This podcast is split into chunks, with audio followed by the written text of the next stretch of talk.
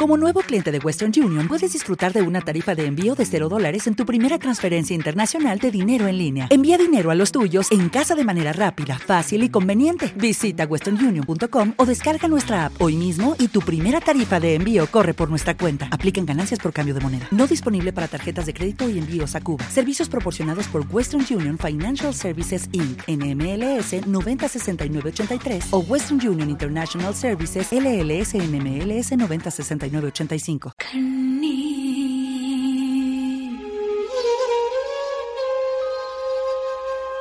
Can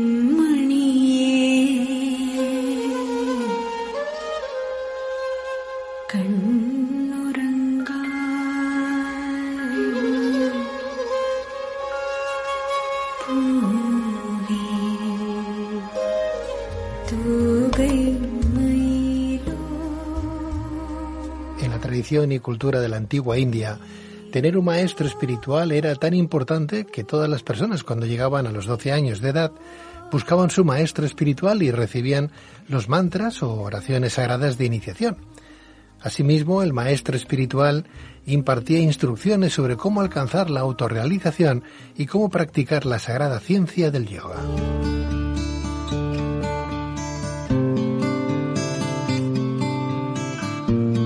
Pero, ¿qué es exactamente la logia planetaria o Shambhala? ¿Quiénes serían algunos de los mensajeros de dicha logia y a qué arquetipos tendrían en común? ¿Quién fue Vicente Beltrán Anglada? ¿Qué tipo de experiencias espirituales tuvo desde muy joven? ¿Cómo contactó con su maestro? ¿Qué tipo de mensaje divulgó a lo largo de toda su vida?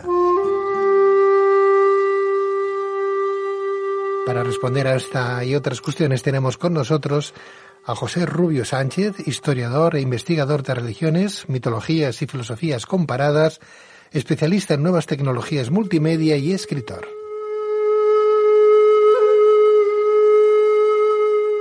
José Rubio, muy buenas noches. Pedro, buenas buenas noches. Buenas noches, bienvenido. Gracias. Un placer, eh, José. Vamos a hablar de Shambhala, por favor, porque ¿qué es exactamente la logia planetaria o Shambhala?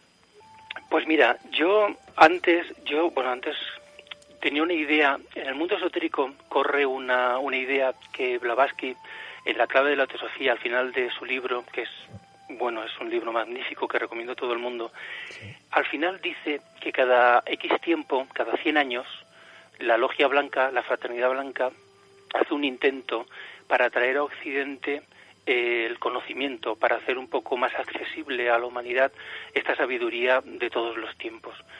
Entonces, mucha gente se ha cogido mucho a la letra, yo mismo me cogí a la letra, y entonces todos pensamos que si es a final de siglo, suele ser sobre los años 75 eh, de un siglo, que hasta ella murió en 1891, pues hasta 1975 no iba a aparecer nadie. No iba a haber ningún maestro, nadie iba a venir aquí a darnos un poco de conocimiento. Sin embargo, con el estudio, con las investigaciones, hablando con gente que sabe mucho más que yo, al final he, llegado a la conclusión, hemos llegado muchos a la conclusión de que eso no es así.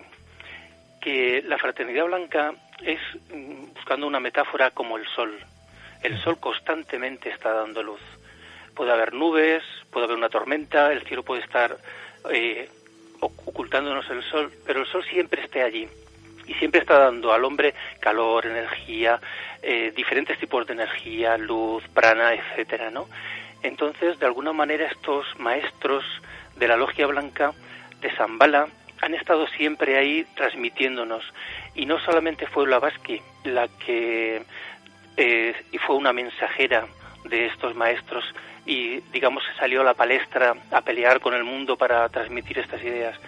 Luego ha habido otros más y nosotros hemos recogido un grupo que consideramos que son los más significativos, porque en esto hay como en todo muchos niveles, maestros más pequeños, otros más grandes, más que maestros, discípulos todos de los grandes maestros. Y en esta genealogía de sabios entra Vicente Beltrán Anglada, como entra Ivanov, del que ya hablamos, Peter Dunov, Alice Bailey, eh, Francisco Brualla, eh, Krishnamurti, que son, son genios, son grandes figuras de nuestro tiempo que nos han dado todos la sabiduría desde su punto de vista, habiéndola vivido, habiéndola mascado, la adaptan según su propia personalidad y todos son complementarios entre sí. Vicente Anglada sería el nuestro, por decirlo así, el, más cercano a nosotros, también en tiempo, porque murió relativamente pronto eh, Anglada. O sea que la logia planetaria o Shambhala sería la gran fraternidad blanca. Sí, sería, se llama de muchas maneras, también se llaman los hermanos. En las cartas de los maestros a Sinet de, en la época de Blavatsky, él se llamó a los hermanos. Hermanos, logia blanca, logia planetaria, eh, fraternidad de Zambala. Eh, todo, fíjate, incluso Ivanov dice que el concepto en la Iglesia Católica de la comunidad de los santos, esa comunidad de los santos se está refiriendo la logia blanca. También si hablamos de Shambhala, hay que decir que en varias tradiciones religiosas, Shambhala es un reino mítico escondido en algún lugar más allá de las montañas nevadas del Himalaya.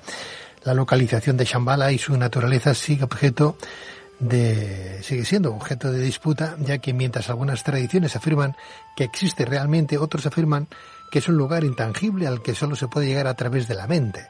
Según el budismo, cuando el mundo eh, entra en, una guerra, en una era, perdón, de, guerra y odio, y todo está perdido o estará perdido, el rey de Zambala saldrá de su ciudad secreta con un gran ejército para eliminar el odio y comenzar una nueva era dorada. Eh, ¿Podemos encontrar, José Rubio, alguna vinculación entre Shambhala y el mítico paraíso Sangrilá, descrito en la novela, por ejemplo, de, Horizontes Perdidos de 1933? Eh, sí, por supuesto. De hecho, digamos que mm, se mezcla un poco, las, son diferentes nombres para hablar de lo mismo. Lo que pasa es que ese, eso mismo también tiene diferentes categorías.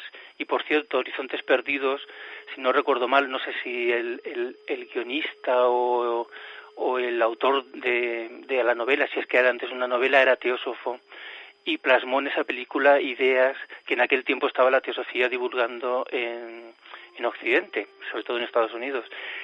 Entonces, Sangrila, Agarti, Zambala son diferentes nombres para hablar de un gran concepto que es la ciudad de los dioses, la Isla Blanca, porque al parecer, según las tradiciones, físicamente existió Zambala en algún lugar eh, al norte del Tíbet, hay quien incluso da un lugar exacto donde pudo haber estado, pero que eso en diferentes movimientos terrestres desapareció y pasó, digamos, a otro nivel invisible a los ojos, eh, etérico, digámoslo así, ¿no?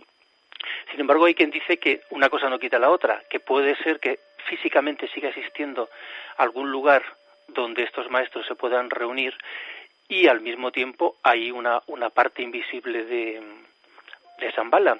Y yo soy partidario de esta idea, porque igual que los egipcios hablaban de que había un Egipto terrestre y un Egipto celeste, y había un Nilo terrestre y un Nilo celeste.